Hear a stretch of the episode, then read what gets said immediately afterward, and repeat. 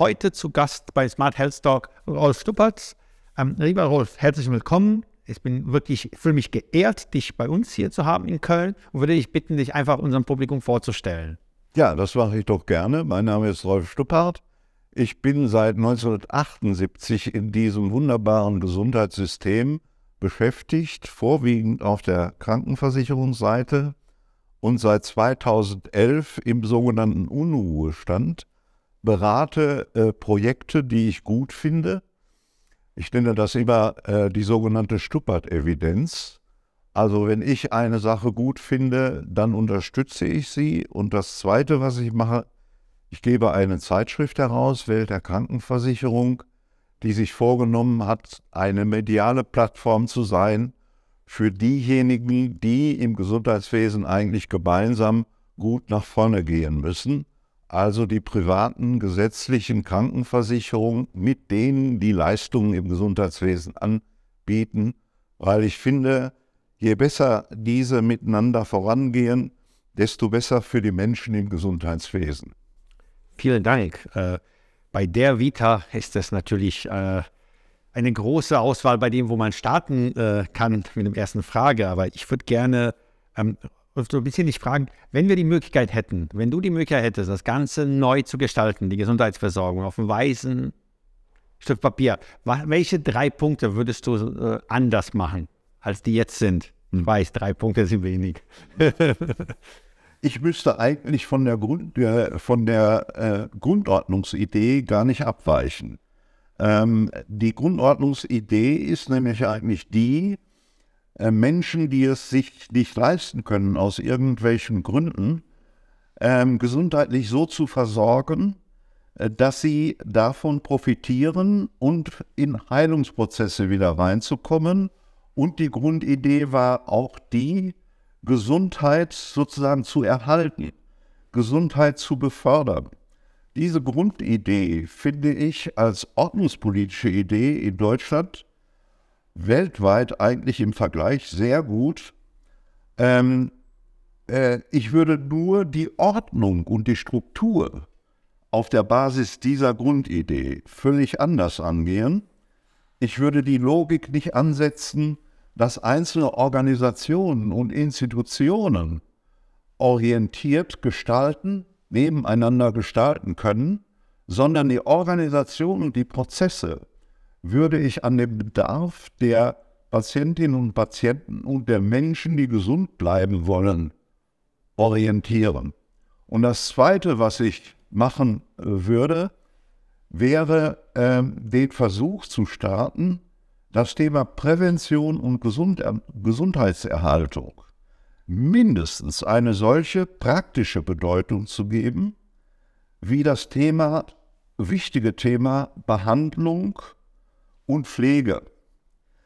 Weil Gesundheitsförderung und Prävention ist im Grunde genommen, wenn du so willst, die Basis dessen, dass unsere Volkswirtschaft produktiv bleibt. Äh, Gesundheit ist insofern für mich als Ökonom ein Produktionsfaktor, der gut kombiniert werden muss, weil die Produktivität, die aus Gesundheit erwächst, immanent und mittelfristig auch Rentabilität mit sich bringt, neben der Lebensqualität der Menschen. Nun ist ja Prävention durchaus auch in unserem Leistungskatalog enthalten. Und deswegen heißt es auch Gesundheitswesen. Aber praktisch spielt die Prävention eine sehr unterbelichtete Rolle.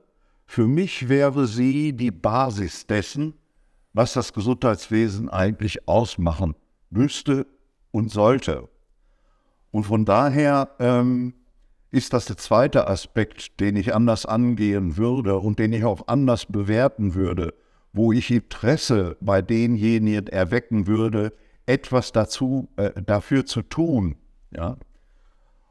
Und der dritte Aspekt ist im Grunde genommen der, dass ich überhaupt keine Neigung hätte, ähm, operativ strategisch von der Zentrale, also von der Bundesebene, sehr stark zu steuern in den einzelnen Bereichen, sondern ich würde den Rahmen setzen auf der Bundesebene für sehr viel differenzierte Selbstständigkeit, regional bezogen, weil letztendlich Gesundheit auf regionaler Ebene in den Städten, Kommunen, in den Regionen und in den Betrieben generiert wird und realisiert wird. Und deswegen muss auf der regionalen Ebene ein ziemlich starker Verbund, eine Vernetzung, eine Kooperation am Fall oder an den Fällen bezogen stattfinden können. Und da sind wir noch ein bisschen von entfernt. Bisschen. Also das ist schon eine also Vorstellung, der ich direkt mit, äh, mit, bei der ich mitgehen kann. Das sind schon gewaltige drei große Punkte. Also ich fasse es zusammen mit der Patientenzentrierung, mit der Prävention und sozusagen ganzheitlichen Faden und dann der Regional Regionalisierung der Versorgung. Ja. Ähm, alle drei Aspekte treffen sehr stark auf etwas, das unser jetziges, also ich nenne mal das Unwort Businessmodell des Gesundheitssektors, dem komplett widerspricht. Wenn wir Patientenzentrierung sprechen und uns angucken, wie die Geldflüsse, wie die Zahlungsströme im Gesundheitssektor sind, ist es sehr schwer, am Ende diese Patientenzentrierung zu denken. Also wo müssten wir dort eingreifen, damit man überhaupt Patientenzentrierung denken kann? Äh, nun, es ist ja äh, im Laufe der Jahrzehnte, die ich äh, beobachten, begleiten und äh, mitentscheiden durfte, durchaus einiges passiert.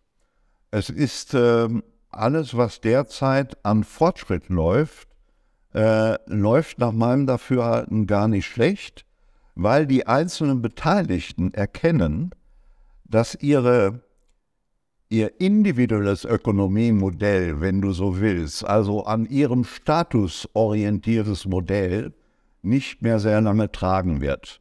Ich will das mal an einem Beispiel nennen. Als ich 1978 einstieg, war es meine Aufgabe, Daten zu äh, gewinnen, Empirie sozusagen herzustellen, Analysen machen zu können über Input beim Leistungsgeschehen, über Output beim Leistungsgeschehen. Und das war sehr, sehr schwer, weil es im Grunde genommen aus einer einfachen Leistungsstatistik nichts in der Richtung gab. Und das wiederum lag daran, weil die Beteiligten in ihren Statusnischen sehr gut leben konnten von dem, was sie im Grunde genommen gemeinsam vertraglich vereinbart haben. Honorarzuwächse, Leistungszuwächse. Im Grunde genommen ist die Geschichte der Medizinanwendung eine Geschichte kumulativer Mengenentwicklungen. Du wirst das feststellen, die Mengen haben immer im einzelnen Bereich zugenommen und ähm, ähm, es kommt jetzt im Grunde genommen darauf an, inwieweit es uns gelingt, vor dem Hintergrund des Ausuferns dieser Logik, die zugrunde lag und die jeden dazu zwingt, im Grunde genommen sagen, sagen meinen Status quo, den ich erwirtschaftet oder erhalten bekommen habe durch die Logik des Sozialgesetzbuches, die möchte ich weiterhin erhalten.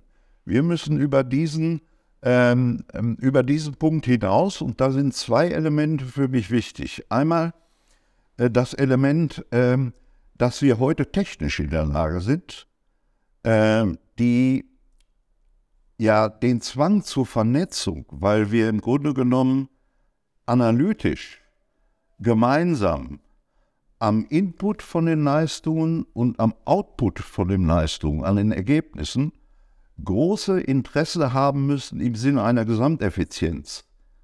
Also äh, die ökonomischen Spielräume sind auf der Basis dessen, was ich gerade eben historisch erläutert habe, so eng geworden, dass sie äh, die gemeinsamen Partner äh, wenn du so willst, implizit dazu zwingen werden, effizienter voranzugehen. Insofern halte ich auch die Aussage unseres derzeitigen Gesundheitsministers, dass er weniger Ökonomie machen will, für Blödsinn, weil wir brauchen mehr Ökonomie und zwar auf anderen Zielen orientiert. Die Ökonomie oder das Instrumentarium der Ökonomie gibt ja nur Antworten darauf, auf bestimmte Zielstellungen, die du verfolgst. Wenn du das Ziel hast, MDoc soll alles beherrschen, dann gibt die Ökonomie die Antworten darauf. Wenn du das Ziel hast, der Krankenhaussektor ist das Beste und Wichtigste, was wir brauchen in der Gesundheitsversorgung. Dann gibt die Ökonomie Antworten darauf. Wenn du aber ein Ziel hast, die Kernkompetenzen der Beteiligten im Sinne einer besseren, durchlässigen, regionalen Patientenversorgung, und zwar individueller Art, teilweise fallbezogen, dann gibt die Ökonomie darauf andere Antworten. Und im Sinne dieser letzten Zielausrichtung wünsche ich mir mehr Ökonomie der Beteiligten. Und von daher hat der Gesundheitsminister in dieser Frage überhaupt nicht recht. Es ist auch gar nicht der Streit zu sagen, weniger Ökonomie, mehr Ökonomie, das ist eine total quantitative Orientierung. Die Frage ist, welche Ökonomie vor dem Hintergrund welcher Ziele verfolgen wir eigentlich? Bevor ich das überhaupt aufsammle, ist mein erster Wunsch sozusagen, alle Zuschauerinnen und Zuschauer, alle Gesundheitsökonomen, die aus diesem Land rauskommen, sollten sich diese zwei Minuten angehört haben. Hoffentlich damit die Verbindung, die Erfahrungen, die sozusagen ja, ja, in diesen ja zwei Minuten so unfassbar zusammengefasst wurden, die es genau auf den Punkt bringen.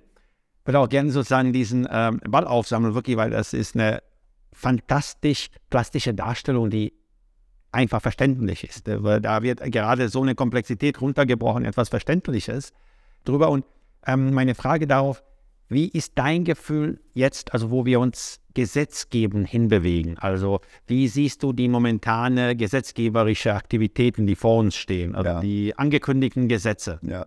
Es gibt ja im Gesundheitswesen äh, über die Jahre wahnsinnig viele Interventionen.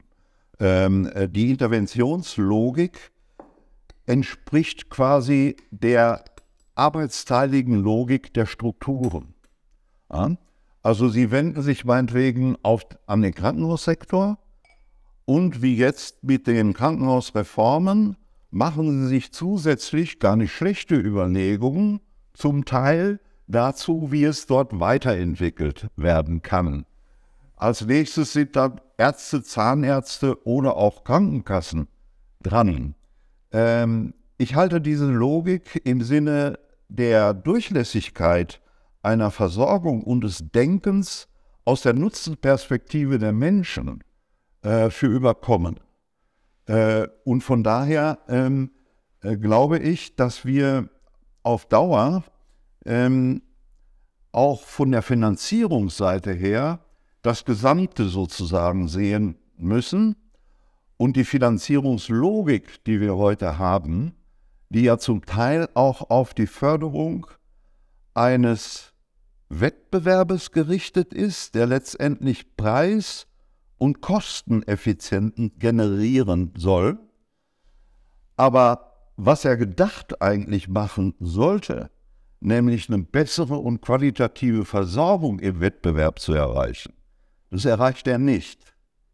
Insofern habe ich auch damals schon von Anfang an gesagt, die ähm, Maßnahme ähm, Zusatzbeiträge zum Beispiel von Krankenkassen mit dem Hintergedanken, dass die mehr Versorgungswettbewerb machen, äh, für falsch, äh, weil äh, in Wirklichkeit wurde damit ein Preiswettbewerb äh, in den, äh, ins System gebracht mit zwei Konsequenzen. Nämlich einmal gesunde Menschen zu den Krankenkassen zu treiben, die den niedrigsten Beitrag haben und damit in der Bevölkerung in Zusammenhang mit Gesundheit quasi eine Preisaffinität zu erzielen. Und zweitens äh, sollte das im Grunde genommen auf die, äh, darauf hinauslaufen, äh, dass mehr ähm, Versorgungswettbewerb stattfindet. Wir wissen aber beide, äh, weil wir ja da an unterschiedlichen Stellen intensiv dran arbeiten, dass das nicht innerhalb von kürzester Zeit zu realisieren ist. Und ähm, ähm, die Beteiligten sind aber im Rahmen dieser Finanzierungslogik äh, gezwungen, kurzfristig zu denken und nicht mittel- und langfristig in Versorgungs- in neue Versorgungsbereiche ähm, reinzugehen, weil wenn Ihre Zusatzbeiträge von den Krankenkassen zum Beispiel steigen, äh, dann müssen Sie damit rechnen, dass Sie gute Risiken verlieren, weil der Gesetzgeber äh, in seiner falschen Hoffnung, es würde sich Qualitätswettbewerb und Versorgungswettbewerb äh, verbessern, ähm, völlig daneben liegt, denn die, jeder Vorstand, der im Grunde genommen von den Krankenkassenseiten ähm, verpflichtet ist, zu gucken, dass er in diesem Mitglieder- und Preiswettbewerb eine gute Position hat, wird bei allen jetzigen Verträgen darauf ausgerichtet sein, kurzfristig kosteneffizient zu arbeiten. Koste es, was es wolle. Und ich als Ökonom sage, eine reine Kosteneffizienz ist absoluter Blödsinn. Ja? Ich muss eine Kurzfristorientierung, eine Mittelfristorientierung auf der Basis von vernünftigen Zielen haben. Und dann kann ich ein Investment machen, was ich auch im Grunde evaluieren kann. Aber das ist leider durch die innere Logik des Systems noch nicht gegeben. Aber ich bin guter Hoffnung, dass viele Beteiligten, ich sehe das jedenfalls an verschiedenen Selektivverträgen, an verschiedenen Modellen, in diese mittelfristige Richtung denken, weil diese kurzfristige Orientierung ihnen allen Beteiligten überhaupt nichts bringt. Also damit wir das hinbewegen können, sind zwei Begriffe, die man wie auch immer interpretieren kann. Sektorübergreifend und regional ich ganz, ganz wichtig. Also die regional hattest du schon am Anfang eingeführt als einer der drei großen Themen, sektorübergreifend. Wie siehst du ob diese Zusammenarbeit sektorübergreifend in diese Gesamtversorgung genau zu kommen und damit wir genau dieses kurz-, mittelfristige und langfristige gestalten können, dass wir äh, nicht Gegensätze fördern? Also ich sehe im Grunde genommen den Schulterschluss an der Stelle, äh, wo diejenigen, die äh, regional meinetwegen verantwortlich sind äh, für die Sicherstellung einer präventiven, einer kurativen, einer rehabilitativen und einer pflegerischen Versorgung, dass die im Grunde genommen ähm, auf der Basis dessen, was in ihren Regionen passiert und zu erwarten ist, ähm, sich, ähm, sagen wir mal, eine ausreichende Finanzierungs, äh, finanzielle Ausstattung haben, die auch durchaus mit, mit Gewinnoptionen äh, belegt ist. Das würde bedeuten, wir müssten denken, ob wir nicht ja, Regionalbudgets oder Regionalfonds oder solche Dinge haben. Aber das ist, äh, da sind verschiedene Aspekte im Grunde genommen drin, die man angehen kann. Ähm, jedenfalls glaube ich, dass ähm, die Beteiligten insgesamt in den Regionen, ob das Krankenhäuser, Ärzte oder sonstige Leistungserbringer oder Krankenkassen sind, sich orientieren müssen an dem, was diese Region für einen gegenwärtigen und perspektivischen Bedarf hat. Und was mir sehr gefällt, heute gerade hat der GBA ähm, verkündet, äh, dass er eine ähm, Analyse und eine Statistik aufgemacht hat, die es erlaubt, gegenwärtige und zukünftige Krankheitslasten nach Regionen zu differenzieren. Und auf der Basis kannst du zum Beispiel auch gemeinsam wesentlich bessere Ressourcenplanungen machen. Und das ist auch ein Beispiel dafür, dass je tiefer du deine analytische Kompetenz ansetzt, umso genauer kannst du also ausrichten. Und es ist einfach falsch zu glauben, man könne von der Zentrale auf der Bundesebene bis in diese differenzierten regionalen Bereiche hinein operativ was sicherstellen, weil diese Bereiche einfach, egal ob es in Flensburg oder in München oder in Hannover oder in Leipzig oder wo sind, die sind different, die sind unterschiedlich. Kann uns jetzt sozusagen, wenn man das anschaut, so, wenn man das äh, zusammenfassend sagt, diese Neuorientierung Richtung regional und äh, sozusagen halt im Endeffekt ohne auf die Grenzen zu schauen der einzelnen ambulant stationären Bereiche, kann uns dort Digitalisierung helfen, unterstützen, nach vorne bringen? Ja, unbedingt. Also nach meinem Dafürhalten äh, birgt gerade die äh, Möglichkeiten, die Digitalisierung äh, mit sich bringt, äh, implizit ähm, einen wahnsinnig guten Instrumentenaufbau mit sich, diesen Schulterschluss, den ich zwischen den Beteiligten im Sinne einer vorwärtsgerichteten guten Versorgung meine, kann das sogar sehr stützen. Also ich glaube, in einer gut angelegten Digitalisierung, wo nicht jeder auch wie in den Strukturen seine einzelnen Inseln pflegt, sondern in einer Digitalisierung, äh, die deren Philosophie und operative strategische Ausrichtung immer Interoperabilität mitdenkt, ist sehr viel enthalten, um mit Sinn und Verstand und mit guten Ergebnissen diese Regionalausrichtung individueller gesundheitlicher Versorgung in den Griff zu bekommen. Da bin ich ziemlich fest von überzeugt. Müssen wir mit dem Gesetzgeber, was das gesamte Thema angeht, Interoperabilität, Schnittstellen etc., die ja ein, die wir es ja wirklich geschafft haben in Deutschland, sondern genauso eine Krücke zu bauen wie die gesamte Finanzierung. Müsste der Gesetzgeber auch dort härter vorgehen und anders vorgehen mit dem gesamten das Interoperabilität-Thema, dass das kein Thema mehr ist? Ja, selbstverständlich. Also es wird in Deutschland ähm, auf der gesetzgeberischen Ebene viel zu sehr noch in den einzelnen ähm, Kästchen, sage ich immer gerne, statt Sektoren, logisch gedacht und dort Anpassungen sozusagen gemacht. Deswegen vertrete ich ja auch jüngst die These, äh, dieses, äh, dieses Gesundheitswesen, was wir heute haben, an der Stelle, wo es steht, ist sektoral nicht mehr reformierbar, sondern wir müssen im Grunde genommen aus der Patientenperspektive den Blick neu aufs Ganze richten und danach die Rahmen äh, sozusagen ausrichten.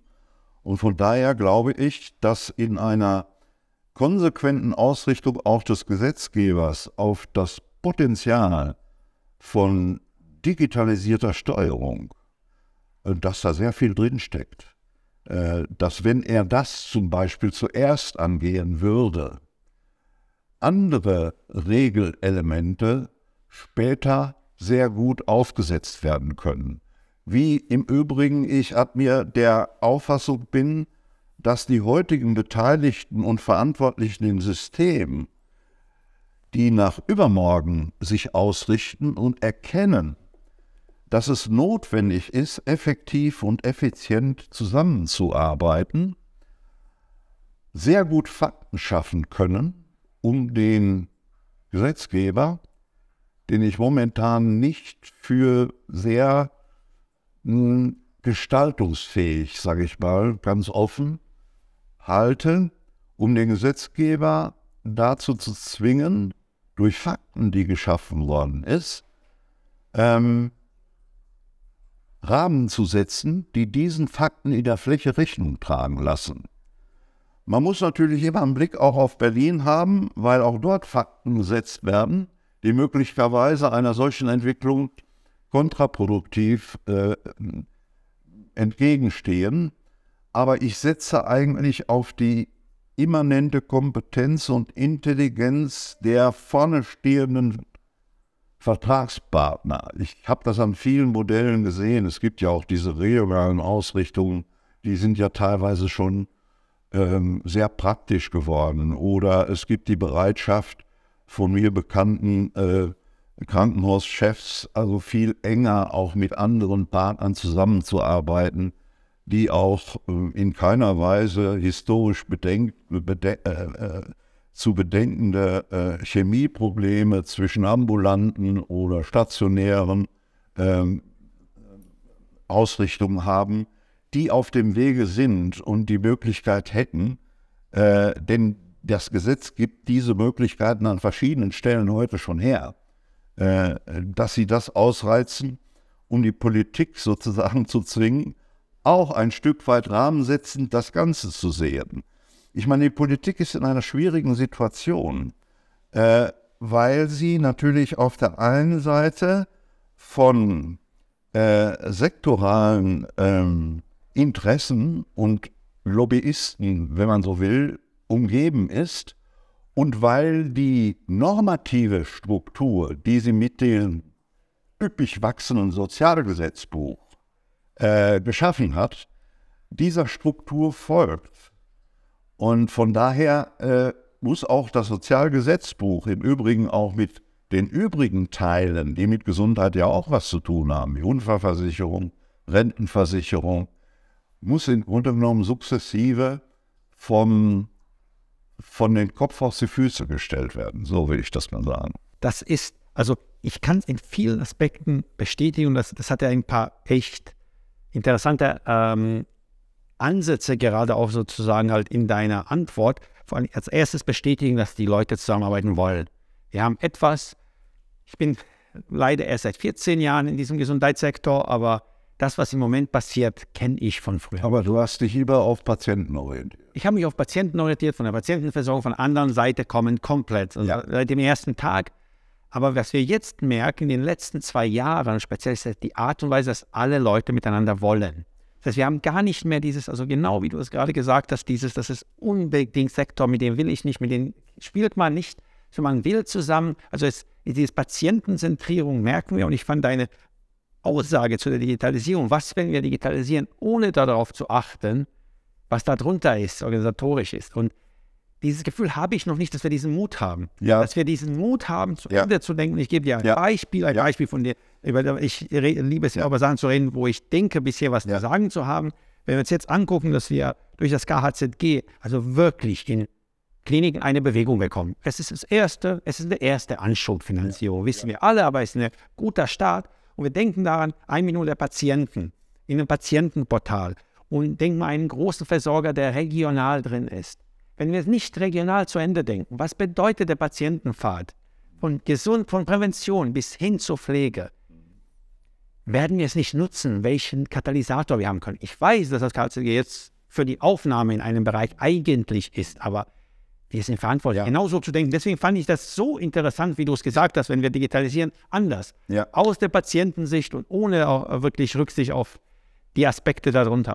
Ein wichtiger, ein wichtiger Begriff, äh, äh, vielleicht weicher Natur, ist den, den du benutzt hast mit dem Mut. Ja. Ähm, und zwar einfach äh, deswegen, weil alles, was das Leben dieses System konstituiert, im Grunde genommen erstmal gegen diesen Mut spricht. Weil jeder in seinem Haus, in seinem Sektor, in seiner Zuständigkeit möglichst wenig verändern will und auch kein geborenes Interesse hat, dort Transparenz reinzubringen. Transparenz ist übrigens ein Thema, was mich seit 1978 verfolgt. Mit einem Anspruch, den ich habe, der heute zu meinen Unruhezeiten, viele, viele Jahrzehnte später, noch nicht befriedigt ist. Aber genau das, was du letztendlich sagst, nämlich die Durchlässigkeit mit den Möglichkeiten, die wir zielbezogen digital aufsetzen, könnten, ja, bieten im Grunde genommen das, was der, äh, was der liebe Herr Lauterbach als Revolution bezeichnete, die bieten das eher als das, was er als Revolution meinte. Bin ich komplett dabei und bin ich auch dabei, dass wir mehr Mut wagen müssen. Wir müssen das patientenzentriert mehr Mut wagen in diesen gesamten Bereichen, weil auch, wie du auch in unseren Vorgesprächen, auch in den Gesprächen früher gesagt hast, du beschäftigst dich mit Daten, mit Statistiken seit so frühen Jahren. Und im Ende sind wir immer noch darauf, dass wir es, du hast es nicht befriedigt genannt, dass wir manuell arbeiten müssen, dass wir immer mit Daten, die tot sind, die so weit zurückliegen, arbeiten, ohne einen Grund. Es gibt keine, keinen Wirtschaftsbereich in Deutschland, äh, der so äh, an dieser Frage Transparenz, Empirie äh, und Strukturen und, und Prozesse veränderungsresistent ist, wie das Gesundheitswesen. Und das Gesundheitswesen selbst ist aber ein enormer Wirtschaftsfaktor, wo zum Teil sehr, sehr unterschiedliche historisch gewachsene Renditeoptionen drinstecken, die zum Beispiel andere Wirtschaften, die viel entwicklungsfreundlicher sind, gar nicht mehr erzielen können. Und das ist auch etwas, was mich äh, rumtreibt, wenn wir die Transparenz gewonnen haben. Also was brauchen wir für den Bedarf an Input? Mit welchen Output-Elementen rechnen wir und welchen Ergebnissen? Und was setzen wir da für Ressourcen ein? Wenn, wenn wir da ähm, hinkommen, äh, werden wir feststellen, dass wir in dem Gesundheitswesen nicht wesentlich mehr Geld brauchen, sondern einfach eine völlig andere Verteilungslogik, eine völlig andere ausgerichtete Logik. Ich bin zum Beispiel derjenige, der gesagt hat, wir können es uns nicht leisten auf Dauer, technische Behandlungselemente wesentlich höher zu bewerten als zum Beispiel die sprechende Medizin. Die Digitalisierung hat das Potenzial, die, den Grundanlass zwischen Profi und Patient, nämlich analog miteinander individuell zum guten Weg zu kommen, zu unterstützen. Und von daher ist die sprechende Medizin, ja, die, denke ich, die profitiert von der Digitalisierung. Ich will mal ein Beispiel aus eigener Betroffenheit bringen, weil es es so schön anschaulich macht. Im letzten Jahr äh, hatte ich ähm, unterwegs in meinem Stadtdomizil plötzlich irre Nierenschmerzen. Ganz plötzlich. Auto. Freitags 17 Uhr. Und ich habe mir gedacht, diese stechenden Schmerzen, weil ich ja so ein bisschen aus der Medizin und so weiter komme, das kann nur die Bewegung eines Nierensteins sein. So, meine laienhafte Prognose. Da brauchst du jetzt dringend Schmerzmittel. Apotheke zu. 17 Uhr Freitag. Manche hatten auf, aber die Schmerzmittel, die ich brauche, kann ich ohne Rezept nicht kriegen. War mir klar. Zu meinem Hausarzt geschlossen. Was machst du mit intensiven akuten Schmerzen? Naja, es gibt ja eine Notfallversorgung. Da gibt es die Nummern für eine ambulante Notfallversorgung und dann gibt es die berühmte 112. Was die berühmte 112 bewirkt, wusste ich. Da kommt einer mit dem Auto und bringt dich ins Krankenhaus. Das wollte aber nicht, das wusste ich gar nicht. Ich wollte nur die Schmerzen jetzt in den Griff kriegen, akute Schmerzen. Und dann melde ich mich sozusagen bei dieser ähm, ambulanten Notfallnummer. Äh, äh, da kam ich nicht durch, aber alle zehn Sekunden kam der Hinweis, wenn Sie einen dringenden Notfall sind, rufen Sie 112 an. Und nachdem ich anderthalb Stunden meine Schmerzen ertragen habe, inzwischen zu Hause, habe ich die 112 angerufen. Dann haben die mir 112 mir gesagt, ja, wir können Sie jetzt holen und ins Krankenhaus bringen. Ich habe gesagt, ich will nicht ins Krankenhaus, ich muss nicht ins Krankenhaus, ich brauche eine Schmerzversorgung. Und zwar möglichst rasch.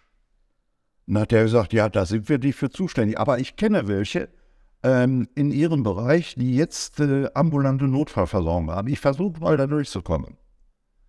17 Uhr war die akute Schmerzsituation. 23 Uhr hatte ich einen ambulanten Arzt bei mir zu Hause, der mich dann erfolgreich mit einem Spritzchen versorgt hat. Andern Tag gehe ich zu meinem Hausarzt. Der Hausarzt hat gesagt, klar, Nierenstein, geh mal zum Urologen. Dann bin ich zum Urologen gegangen. Der hat fest, festgestellt, Nierenstein, wir wollen das mal verorten. Gehen Sie mal in ein, ähm, äh, in ein Zentrum, äh, was da die Bilder macht äh, für uns. Und bringen Sie am besten die Bilder mit. das habe ich dann getan. Dann hat er die Bilder gesehen, hat gesagt, du musst sofort ins Krankenhaus. Das ist ein Stein, der kommt nicht alleine raus. Und dann habe ich gesagt, naja, ich muss aber noch zu Hause was erledigen und dank Ihrer Schmerztherapie bin ich ja jetzt ein bisschen frei. Dann haben wir gesagt, wenn Sie nicht sofort ins Krankenhaus gehen, können Sie Fieber bekommen und dann sind Sie Notfall. Dann habe ich gesagt, schönen Dank, okay, ich gehe mit diesem Risiko nach Hause. Und dann habe ich mich sozusagen nach als ich zu Hause war, im Krankenhaus gemeldet, haben die gesagt, ja, kommen Sie sofort her. Äh, dann bin ich doch mal in dieselbe äh, äh, Institution gekommen, die dieselben Bilder gemacht hat für das Krankenhaus. Und dann haben die gesagt, ja, wir können dann und dann einen Termin machen. So, ich habe meine eigenen Akten mit mir rumgetragen, mein Wissen sozusagen zwischen mittlerweile sieben Beteiligten, Labor war auch noch dabei, ein externes Labor. Und hätte ich das nicht für mich selber so gemacht, dann wäre ich als einfacher Patient zwischen sieben Stationen irgendwie hergekommen, die nichts voneinander wussten und teilweise Doppeltes gemacht haben. Das ist die Realität 2021, Ende 2021 unseres Gesundheitswesens und die will ich nicht mehr. Die ist leider immer noch in vielen Bereichen da, aber jetzt müssen wir uns genau damit beschäftigen, das zu lösen, weil jetzt können wir. Jetzt haben wir auch, also ich bin der Meinung, dass das, dieses Wort Mut umgedreht werden muss, sogar in diesem Bereich. Die Verantwortung, die wir Verantwortliche dieses Systems jetzt haben, damit genau das nicht mehr passiert. Weil jetzt sind wir verantwortlich, wir können es tun. Wir können nicht mehr auf die Politik schieben, wir können nicht, wir können das tun, weil das hindert keiner, dass wir das beheben. Das hindert kein Gesetzgeber, dazu braucht uns niemand, es braucht eine Ganzheitlichkeit und wir reden jetzt gar nicht über die ökonomischen Aspekte dieser Bewegung. Darüber reden wir lieber gar nicht, weil das ist ja noch viel. Aber das ist die, der Alltag und dort sehe ich einen großen, großen Potenzial, diese Patientenzentrierung zu verstehen, aufzusetzen. Und ich glaube, dass gerade diese Erfahrung, die du mitbringst, diese Erfahrung, die aus diesen Bereichen kommt, aus allen Aspekten, ähm, die Patientenzentrierung als Gedanken und die Digitalisierung äh, vorhaben, die wir jetzt alle zusammen haben, wenn wir die richtigen Leute, du hast es ja so schön benannt sozusagen, es gibt jetzt genug, die genau das mit sich haben. Die müssen wir zusammenbringen, genau das zu ver ja. äh, Und mein Beispiel ist ja nur eine primitive, akute genau. Angelegenheit. Ganz, ich bin ja nicht chronisch komplex unterwegs ja. gewesen. Ja.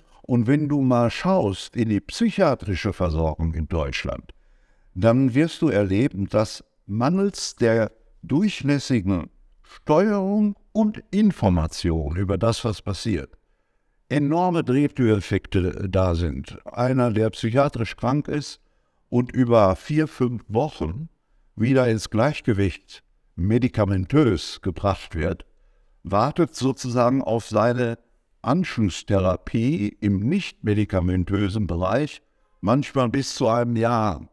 In der Zwischenzeit hat er aber wieder eine Episode und landet wieder in der Station. Und hätten wir die Durchlässigkeit, von der du jetzt sprichst, patientengesteuert, und die Voraussetzungen, dass diejenigen, die jeweils dann in dem Fall kompetent sind, auch vernünftig anschließend agieren könnten, hätten wir diese Drehtüreffekte nicht und meiner Prognose nach sehr, sehr viel Geld gespart, äh, was ich aber gar nicht in die eigene Tasche stecken wollte oder in irgendwelche Sparbüchsen sondern was woanders für sinnvoll notwendig wäre. Zum Beispiel mehr Investment in eine sinnvolle Präventionsstrategie. Auch da wissen wir mittlerweile, was zu tun ist. Und dort gibt es viele Kompetenzen.